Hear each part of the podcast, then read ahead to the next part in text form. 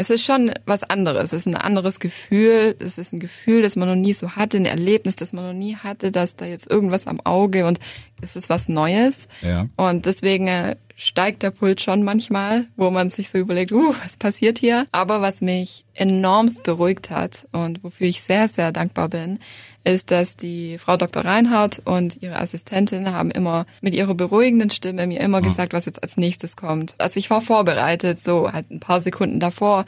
Ja, das hat mir so ein bisschen der Schreck dann auch genommen vor dem, was jetzt als nächstes kommt. Voll Laser. Wer sehen will, muss hören.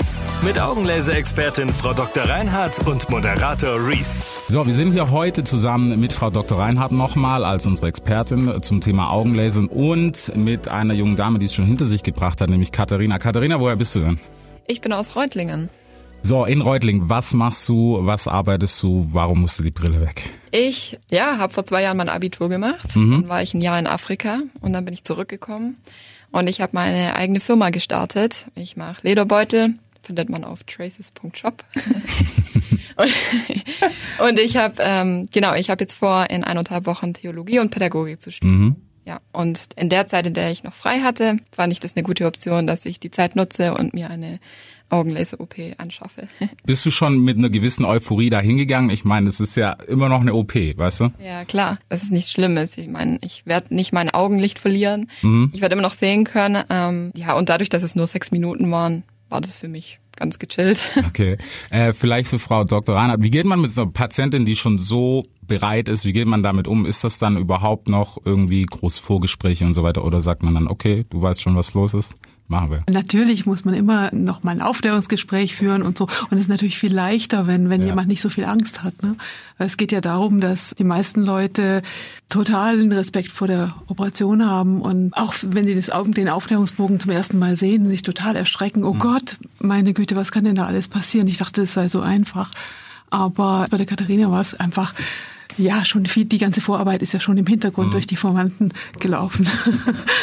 Katharina, was, was waren denn so für dich die drei Beweggründe, wo du gesagt hast, okay, das sind auf jeden Fall meine Top drei, deswegen muss das gemacht werden? Weil es ist ja, also es ist ja nicht eine alltägliche OP. Es gibt auf jeden Fall mehr als drei Punkte, definitiv. Aber um mal so drei nennen zu können, der erste Grund, warum ich es machen wollte, ist, dass ich Zeit und Energie sparen kann. Im Sinne von äh, Brille finden, Brille Ja. putzen, Kontaktlinse pflegen und einsetzen. Also ist schon viel mit Aufwand mit dabei. Vor allem auch irgendwann braucht man eine neue Brille, eine neue Kontaktlinsen, auch wieder Aufwand und auf Dauer kostet es dann auch ziemlich viel. Also das zum einen. Der zweite Grund war für mich, dass ich ähm, ja einfach in verschiedenen Lebenssituationen wollte ich mir das ein bisschen erleichtern. Zum Beispiel, wenn man, wenn die Brille beschlägt. Ja. Wenn man einen Ofen aufmacht, es beschlägt. Wenn man im Winter in den Bus einsteigt, die Brille beschlägt. Oder wenn man rausgeht und es nieselt ein bisschen jetzt nicht so sehr, dass man einen Regenschirm braucht. Aber die Wassertropfen, die setzen sich trotzdem an die Brille an und die Sicht ist einfach beschränkt. Oder ja, auch äh, wenn man in den Europapark geht und mal Ja. hier auf einer Bahn fährt, dann äh, hat man Schiss, dass die Brille jetzt runterfällt. Genau, Situation eben. Und das wollte ich mir erleichtern dadurch, genau. Ja, und zum dritten Grund war für mich Sport. Ja, okay. Also man schwitzt, die Brille rutscht. Ja. Oder der Ball fliegt an den Kopf oder ins Gesicht und die Brille ist kaputt. Oder die Kontaktlinsen fliegen raus. Und auch beim Schwimmen und Skifahren, also mit Brille und Skibrille ist es voll schwierig. Und natürlich auch mit Sonnenbrille. Ich Mhm. habe ja schon eine Brille auf der Nase sitzen.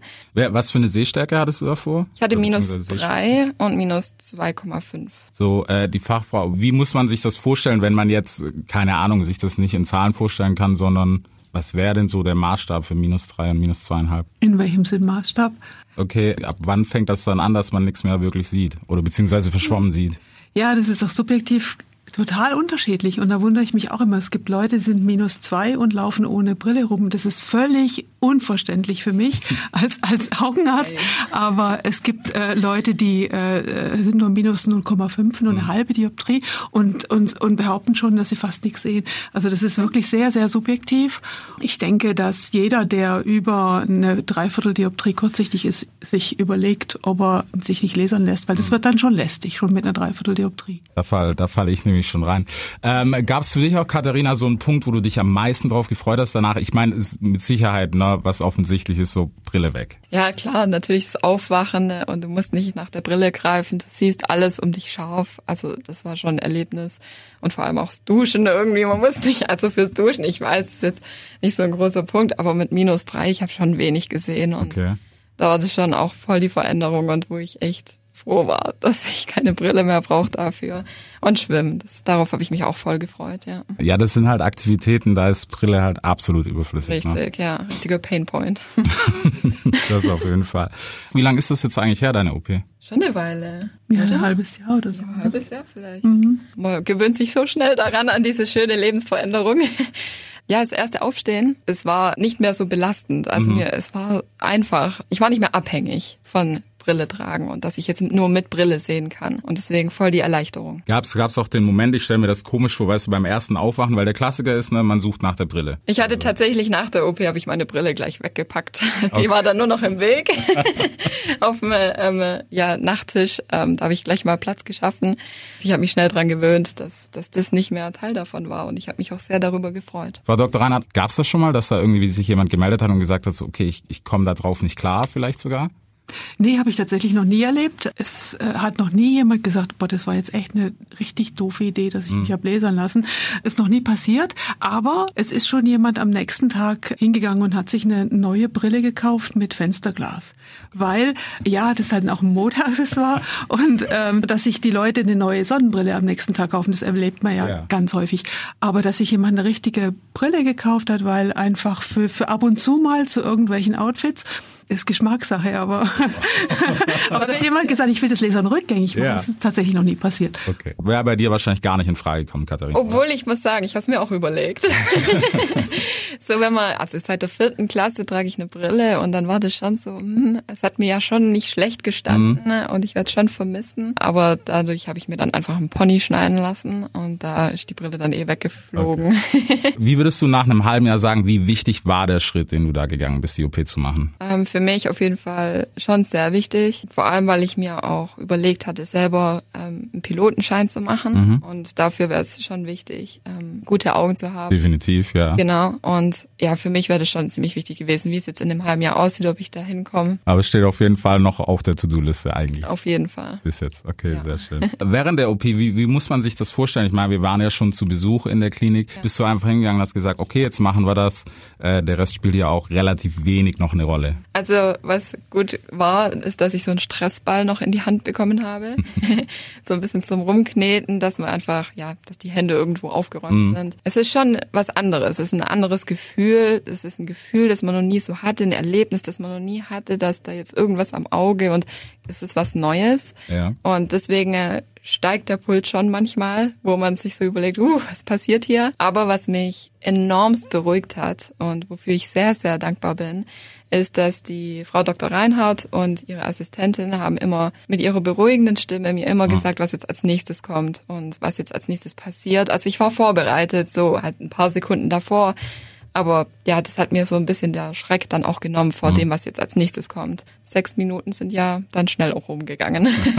Wie, wie ist das gerade aus ärztlicher Sicht, Frau Dr. Reinhardt, gerade der Wohlfühlfaktor? Es ist ja nicht die erste OP, die Sie gemacht haben, sondern die, wissen Sie das überhaupt, die, wie viel das ungefähr ist? Ja, ich habe also schon mehrere tausend Operationen gemacht, aber es ist mir natürlich schon bewusst, dass derjenige, der da liegt, sich die Augen operieren lässt, aber man sitzt mit dem Patienten sozusagen in einem Boot. Also ich habe genauso großes Interesse daran, dass das gut geht wie der Patient selber. Und das muss, muss, einem, muss auch dem, dem Patienten letztendlich klar sein, dass ich das auch sehr gut machen möchte. Und deswegen ist mir auch klar, wenn jemand da liegt, dann muss ich dem natürlich sagen, was kommt, um Ja. Gottes Willen, weil der erfüllt sich ja dann schon, vielleicht wie im Final Destination oder so, dass, da, dass dann einfach der Laser macht, was er will. Dieses Gefühl darf nicht aufkommen. Deswegen muss der Patient das Gefühl haben, dass der Arzt äh, das immer unter Kontrolle hat. Äh, also würdest du das wieder machen, Katharina? Auf Jetzt? jeden Fall. Ja. Und empfehlungstechnisch würdest du sagen, mach das oder ist das doch eher was, wo du sagst, wenn du nicht musst? Do it. nee, auf jeden Fall. Ich würde es auf jeden Fall weiterempfehlen und es rentiert sich voll, auch für länger ist für eben diese Lebenssituationen. Es erleichtert so viel mehr schnell. Komplett neue Lebens, Lebensqualität. Ja. Hast du gerade beim Praxisfinden, hattest du da Probleme oder hast du dir überhaupt mehrere angeschaut oder bist du gleich in die Richtung gekommen, weil es natürlich auch ortstechnisch irgendwo Sinn macht, ne?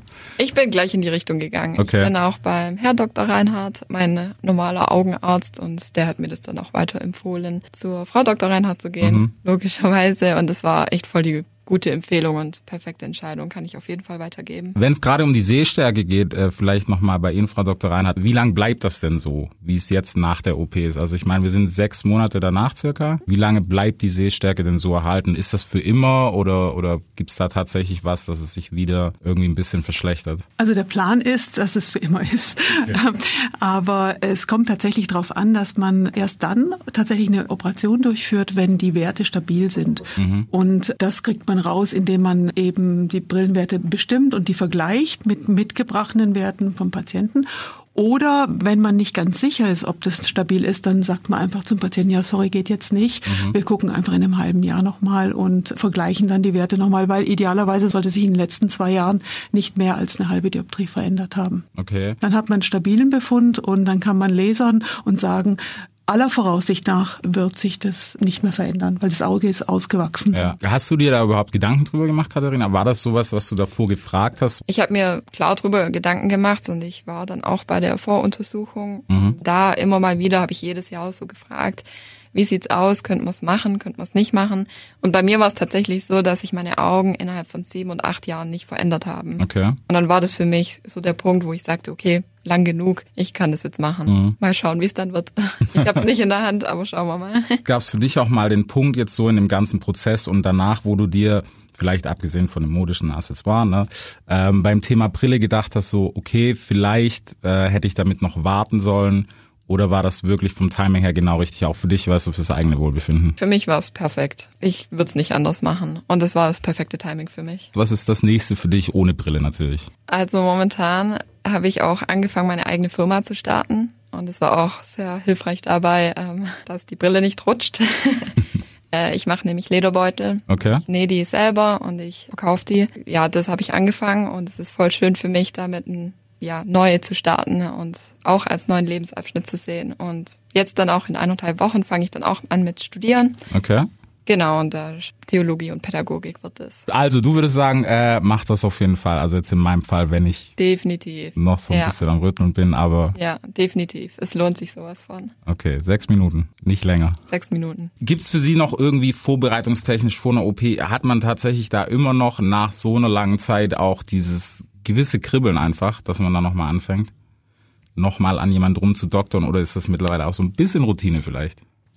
Ja, also natürlich ist es Routine, aber ja, ich kann mich noch erinnern, als ich angefangen habe zu operieren, dann habe ich am Tag vorher schon keinen Kaffee mehr getrunken, keinen Wein mehr getrunken. Ich habe mich da richtig drauf vorbereitet, aber das ist jetzt weg. Aber ich nehme das natürlich extrem ernst, ne, muss man schon sagen. Da bin ich mir bei Ihnen ganz sicher. Frau Dr. Reinhard Katharina, ich danke euch beiden vielmals, dass ihr da wart. Das war tatsächlich auch schon unsere letzte Folge, sollte man meinen. Also wer noch mehr Infos will, der kann sich gerne mal reinklicken, natürlich bei Ihnen auf die Homepage. Das ist augenlaser-reutling.de.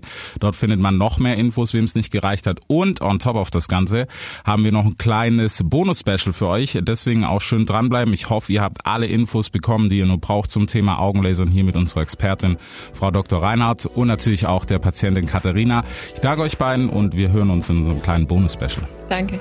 Das war Voll Laser. Wer sehen will, muss hören. Mit Augenlaser-Expertin Frau Dr. Reinhardt. Du hast noch Fragen oder möchtest mehr Infos zum Thema? Dann besuche jetzt augenlaser-reutlingen.de.